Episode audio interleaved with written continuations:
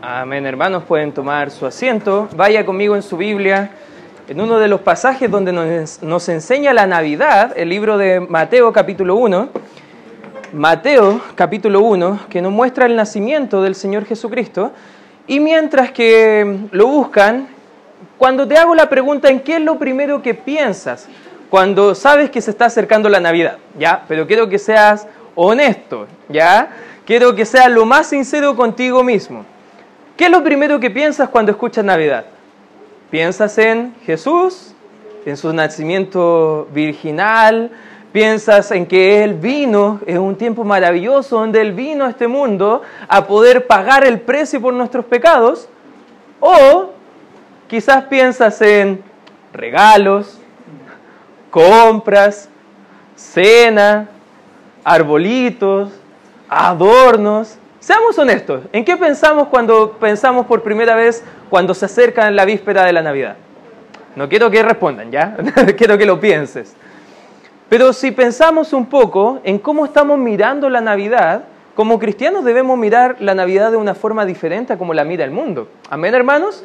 Nosotros como cristianos entendemos el significado de la Navidad. Estoy hablando también por acá porque hay personas acá también, tenemos el salón medio llenito el día de hoy, ya dice que si me miran que estoy mirando por acá, no es que estoy simplemente eh, tratando de perder el contacto visual con ustedes porque alguien me miró feo, no, estoy mirando también a los hermanos que están acá, pero cuando piensas en Navidad, en qué están mirando, debemos recordar que Dios quiere que nosotros miremos la Navidad de una forma diferente al mundo. Todo lo que hace Dios es fuera de lo común. En la Escritura nos muestra que la Navidad, eh, la Navidad es algo tan extraordinario que incluso Él usó muchas circunstancias, usó muchas personas para que pudiera preparar el camino para que naciera nuestro Salvador, que es Cristo Jesús. Por ejemplo, en la Escritura nos muestra en Miqueas capítulo 5, versículo 2, una profecía que Cristo debía nacer en la ciudad de Belén. Y utilizó incluso un incrédulo, Augusto César, el emperador de aquel entonces, para que él subiera el impuesto. Y esa profecía que estaba en Miqueas capítulo 5, versículo 2, que estaba acontecida o fue profetizada 700 años antes del nacimiento de Cristo, Dios usó a un incrédulo para elevar los impuestos y así José y María tenían que ir a su ciudad natal y así poder nacer su hijo Jesús ahí en la ciudad que fue profetizada. Imagínate, fue algo extraordinario. Dios usó ese momento histórico preciso para que Cristo naciera. El plan de Dios fue que naciera Jesús en Belén de Judea. También utilizó a las personas menos esperadas en la Navidad, a José y María. Probablemente no eran alguien extraordinario, probablemente no eran alguien que, que todos sabían, oh, de María van a ser el Hijo de Dios. No, ni siquiera sabían. Eran personas comunes y corrientes. Dios envió un ángel incluso para que José fuera confirmado con el plan de Dios, porque vemos en el libro de Mateo capítulo 1 que el nacimiento de Jesucristo fue así, estando desposada María su madre con José, antes de que se juntasen, se halló que había concebido del Espíritu Santo. José, su marido, como era justo, dice el 19, y no quería infamarla, quiso dejarla secretamente. Imagínate ahí, tú llegas a la casa como varón y sabes que tu esposa está embarazada.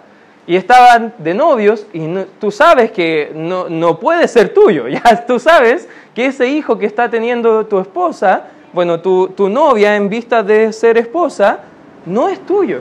Él era un hombre justo y la escritura decía que él podía dejarla. Pero fíjate lo que dice la escritura más adelante en el versículo 20. Y pensando él en esto, es aquí un ángel del Señor le apareció en sueños y le dijo, José, hijo de David, no temas recibir a María, tu mujer, porque lo que en ella es engendrado del Espíritu Santo es. Imagínate, Utilizó un acontecimiento como un incrédulo ayudando todo en el proceso, lo vemos anteriormente, pero ahora va a utilizar a personas incluso que no son perfectas, al igual que nosotros. Sí querían ser personas buenas, hacer lo correcto, pero no eran personas extraordinarias.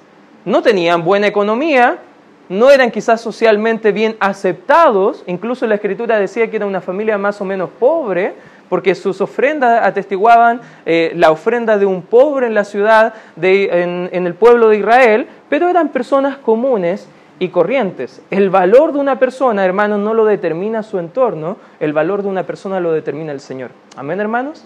Y cuando entendemos que el Señor considera a cada persona en esta vida como alguien sumamente valioso, debemos comprender que Dios quiere hacer un plan en nosotros. No debe subestimar perdón, lo que Dios hará en su vida si le obedece. Pero escuche bien, si le obedece.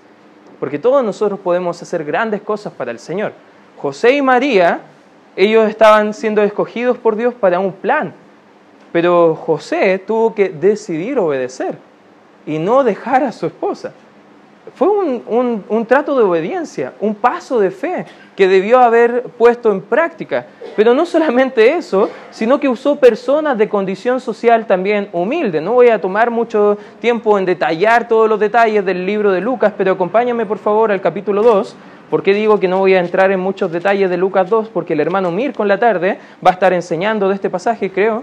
si no ha cambiado en las últimas 24 horas el mensaje, quizás va a enseñar de Lucas 2. Bueno, esperemos que sí. Ya, pero Lucas capítulo 2, versículo 8, dice la escritura, habían pastores en la misma región que velaban y guardaban las vigilias de la noche sobre su rebaño, y aquí que se les presentó un ángel del Señor, y la gloria del Señor los rodeó de resplandor, y tuvieron gran, ¿qué dice? Pero el ángel les dijo, no temáis, porque he aquí os doy eh, nuevas de gran gozo que será para todo el pueblo, que os ha nacido hoy en la ciudad de David un Salvador, que es, ¿qué dice? Cristo el Señor.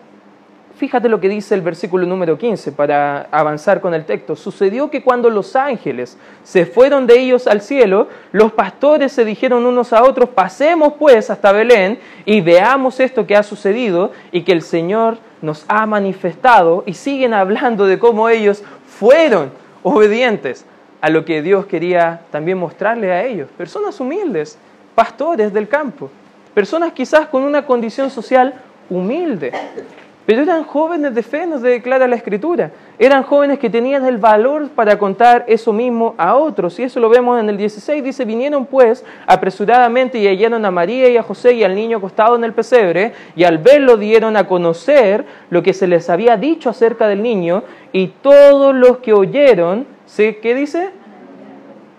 De los pastores, eh, perdón, de lo que los pastores le decían.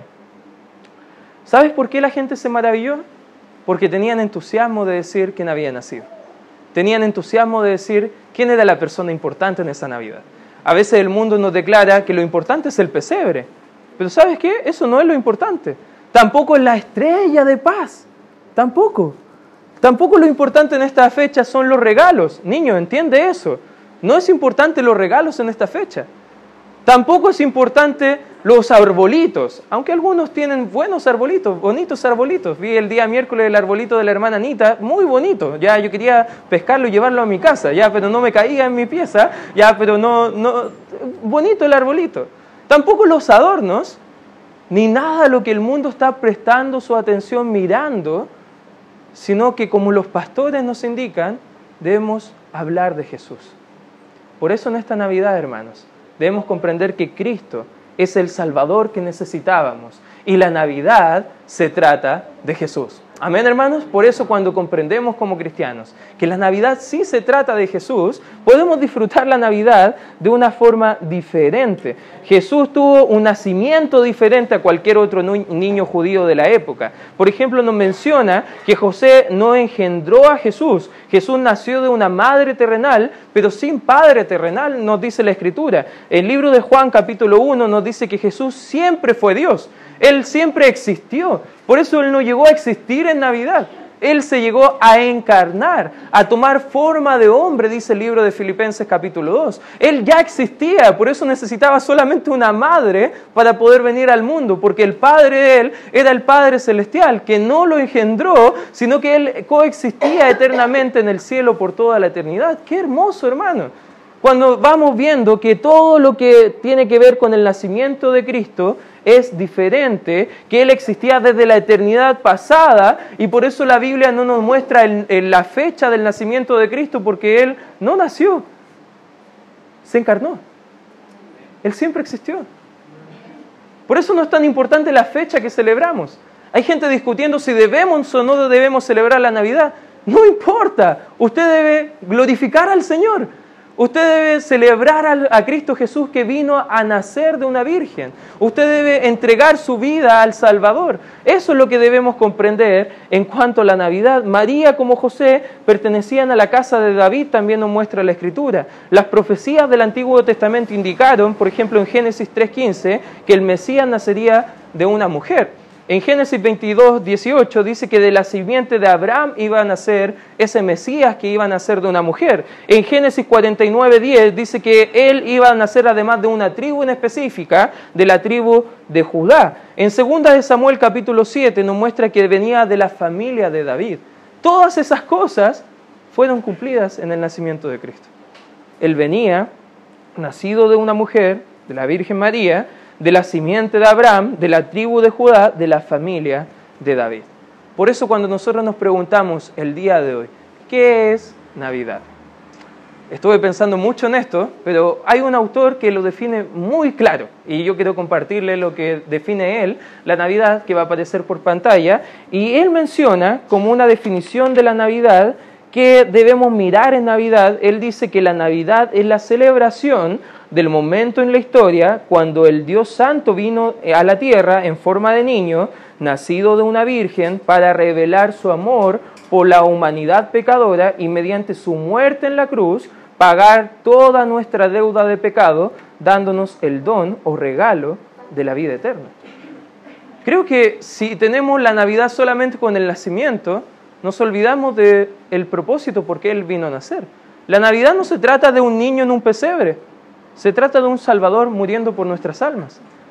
Si no tenemos el mensaje completo de la Navidad, no importa qué estamos celebrando, porque la Navidad se trata de Jesús. Jesús es nuestra Navidad como cristianos. Por eso, el día de hoy, hermano, te quiero mostrar cómo debes mirar a Cristo en esta Navidad. Y eh, para eso vamos a volver al libro de Mateo capítulo 1 y vamos a ver algunas aplicaciones, porque si queremos mirar a Cristo en esta Navidad, tenemos que comprender quién es Cristo.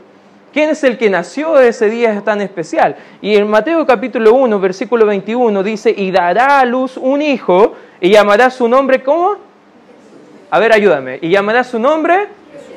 Como punto número uno, hermano, vamos a ver quién es Jesús.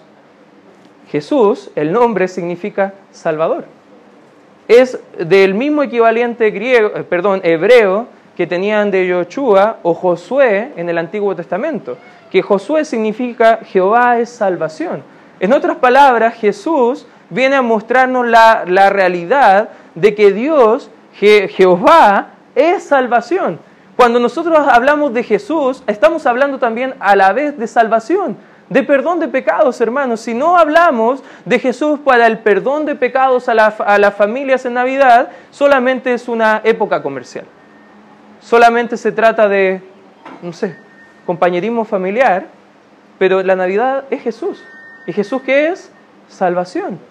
Por eso cuando entendemos la salvación que viene mediante Cristo Jesús, entendemos la misión con que Cristo vino a esta tierra. Mire, acompáñeme al libro de Juan, Juan capítulo 3, el Evangelio según San Juan capítulo 3. Comienza el capítulo hablando Jesús con un experto en la Biblia, en aquel entonces, Nicodemo, y le habla del nacimiento, del nuevo nacimiento que él debe tener. Y Nicodemo, al ser experto de la Biblia, ni siquiera comprendía lo que Jesús quería decir. Y le decía, tienes que nacer de nuevo. Yo vine a nacer de nuevo. Yo existía, pero vine a nacer. Pero lo mismo tienes que hacer tú de forma espiritual. Y viene a hablar esta conversación bien extraña que encontramos en el Evangelio de Juan capítulo 3 y ya no sabemos cuándo se corta la conversación completa con Nicodemo, pero Cristo sigue enseñando a sus discípulos acerca de la verdad de la salvación, del perdón de pecados. Y el versículo 17 dice, porque no envió Dios a su Hijo al mundo, ¿para qué? Para condenar al mundo Cristo no vino para condenarnos. Fíjate lo que dice el 17. Sino, ¿con qué propósito vino Cristo? Para que el mundo sea salvo por él. Amén. Eso debemos hacer. si entendemos por qué propósito vino Cristo, para salvar a pecadores. Entonces significa que cuando celebramos Navidad, buscamos la salvación de nuestros seres queridos. Buscamos la salvación de las almas que Cristo también vino a pagar con su muerte. Por eso Jesús nos muestra realmente que Cristo salva de la culpa del pecado. ¿Cuántos de nosotros tenemos la seguridad de que si llegamos al fin de nuestra vida vamos a ir al cielo porque Cristo pagó el precio completo por nuestro pecado? Amén. No hay condenación. El pecado ya no nos condena delante de Dios. Esa es una realidad que vino a ser Cristo por nuestras almas. Cristo también salva del dominio del pecado en nuestra vida. Dios nos dio su palabra nos puso adentro su Santo Espíritu para capacitarnos y tener victoria sobre el pecado también, hermanos.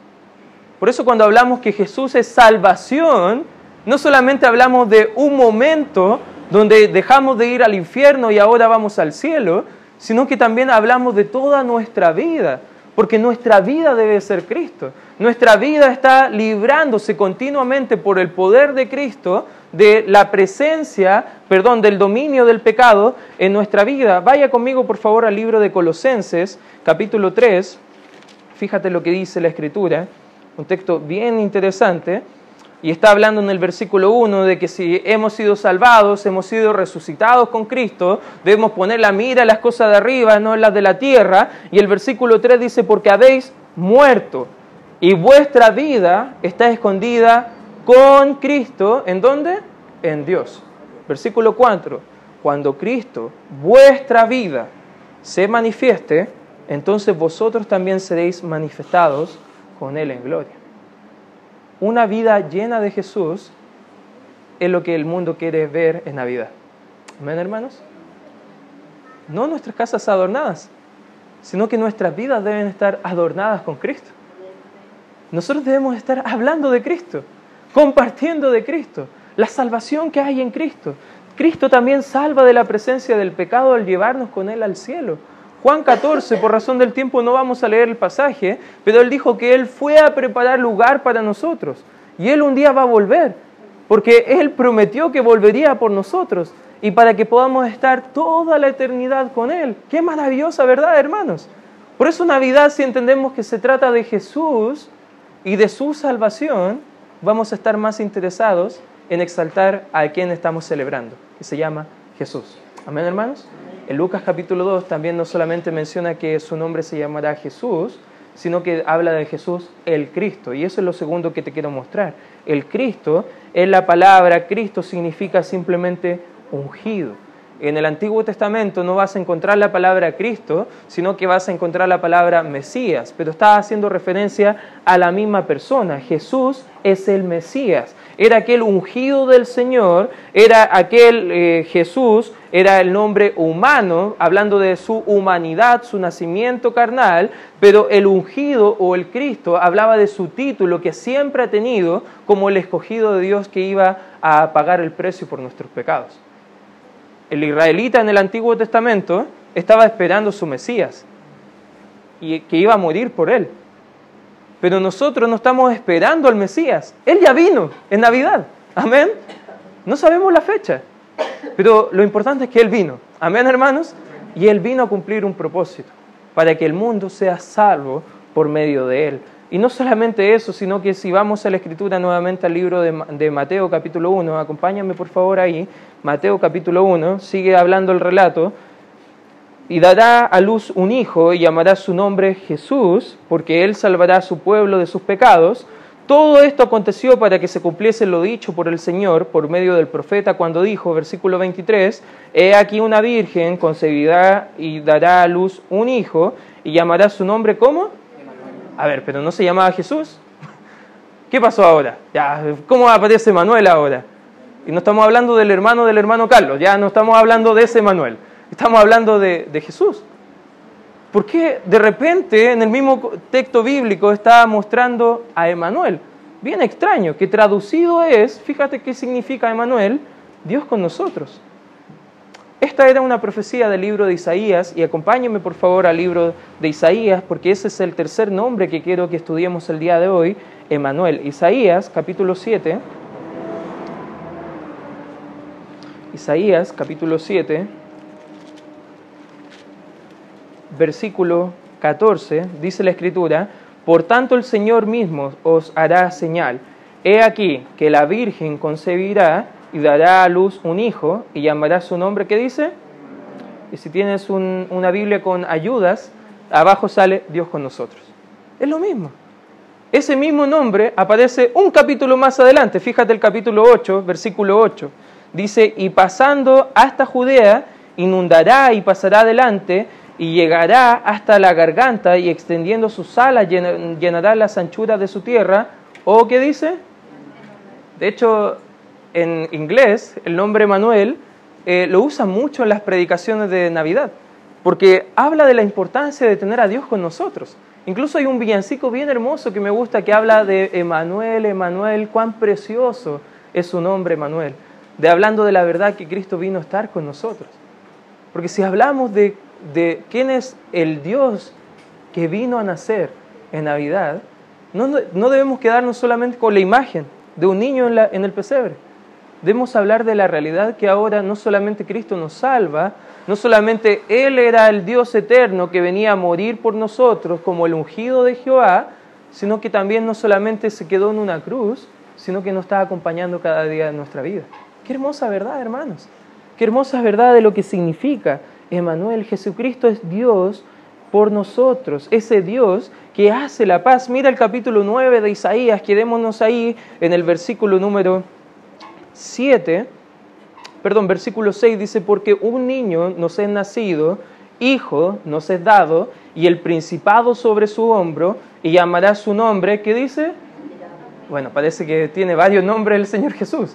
No solamente Jesús, no solamente Cristo, no solamente Emmanuel, pero fíjate cómo va a ser conocido el Señor también, por alguien admirable. Cuando miramos la cruz y vemos lo pecador que nosotros somos, y lo admirable que es Él para satisfacer con esa muerte el pecado de toda la humanidad, podemos admirar a Él y ser salvos. Como dice Isaías 45, 22, queremos mirarlo a Él y ser salvos todos los confines de la tierra. Es alguien admirable. Fíjate lo que dice también el versículo 6, consejero. ¿Cuántos de nosotros hablamos con el Señor pidiéndole sabiduría, pidiéndole consejo, pidiéndole consuelo? Fíjate, ¿qué más dice? Dios fuerte. ¿Cuántos de nosotros sabemos que nuestro Dios puede hacer lo que sea? Porque Él es todopoderoso. Él es un Dios fuerte. Él puede hacer lo que Él promete en su palabra. Fíjate qué más, Padre eterno. Si tú eres su hijo, vas a ser su hijo siempre, hermano. No crea esa mentira del diablo que usted puede perder la salvación. No puede dejar la familia del Señor porque Él es nuestro Padre eterno. Amén, hermanos. Él es Jesús nuestro Padre eterno. Pero fíjate qué más. Príncipe de paz. Estábamos cantando al mundo paz. ¿Sabes por qué? Porque el príncipe de paz vino a este mundo. Porque Él vino a darnos paz. Pero la paz que realmente necesitaba nuestra alma la paz con Dios. Porque antes éramos pecadores, antes estábamos enemistados con Dios, pero Él vino y a través de su muerte en la cruz a hacer la paz entre Dios y nosotros los hombres. Él es el príncipe de paz. Y no solamente vino a hacer la paz con Dios para beneficio de nosotros, sino que ahora nos viene a traer la paz de Dios que necesita nuestra alma. Cristo es aquel que solo Él puede dar esa paz que necesita nuestro ser interior, ese alivio que quiere dar a nuestras conciencias cargadas por malas decisiones, por el pecado, ese descanso que tiene y que trae los corazones que están pesados por todo el sufrimiento que hemos vivido en esta tierra. Jesús habla de su humanidad, Cristo habla de su divinidad, Salvador habla de su misión, Mesías habla del cumplimiento de las profecías del Antiguo Testamento. Por eso cuando hablamos de la Navidad, hermanos, y al pensar en la Navidad y al mirar todo lo que nos rodea en estas fechas, debemos pensar en lo extraordinario que fue el Dios eterno, que tomó forma humana para vivir una vida perfecta, para que Él pueda hacer el sacrificio que solamente Dios podía recibir por el beneficio de nuestras almas, ese sacrificio sustituto para morir en nuestro lugar en la cruz, porque la paga del pecado es muerte. ¿Se acuerda, hermano? Alguien debía morir y Él tomó nuestro lugar. Fue nuestro sustituto delante de Dios. No solamente murió en la cruz, sino que fue sepultado y resucitó al tercer día. El Dios que nosotros adoramos no es un Dios muerto, amén hermanos, es un Dios vivo. Y no solamente resucitó, sino que ahora mismo está a la diestra de Dios Padre, allá en la eternidad, mirándonos, ayudándonos, acompañándonos. ¿Sabes qué? Todo eso nos hace mirar la esperanza de que si confiamos en Él, podemos ser salvos por su poder. Un texto, y con esto acabo, acompáñame al Evangelio de Juan, capítulo 3. Evangelio de Juan, capítulo 3. Fíjate lo que dice la Escritura. ¿Qué debemos entender en Navidad? Este es un pasaje muy conocido, quizás el más conocido por todos los cristianos en todas las épocas, pero eso no debe ayudarnos a olvidar su valor, sino que fíjate lo que dice el 16, porque de tal manera amó Dios al mundo, que ha dado su Hijo unigénito, para que todo aquel que en Él, ¿qué dice? No se pierda, mas tenga vida eterna. ¿Sabes qué? Eso debemos celebrar en Navidad, que Cristo vino para que tengamos vida eterna. Amén, hermanos, que Cristo vino a salvar a los pecadores. Y si hoy usted está con nosotros y todavía no experimenta esta salvación, este perdón que solo Dios puede dar, hoy puede ser el día de su salvación. Pero si usted está con nosotros y ya es salvo, ¿cuántos salvos me pueden dar un fuerte amén? ¿Amén? Celebre Navidad, pero celebre a la persona que celebramos en Navidad, a Cristo Jesús. Amén, hermanos. A ese Emmanuel, Dios con nosotros, que vino para que tuviéramos vida y vida en abundancia. Y compartamos a otros de esta preciosa verdad que nosotros conocemos. Vamos a orar. Gracias, Señor, por este tiempo estudiando tu palabra. Te pido y te ruego, Señor, que nos ayudes a poder vivir recordando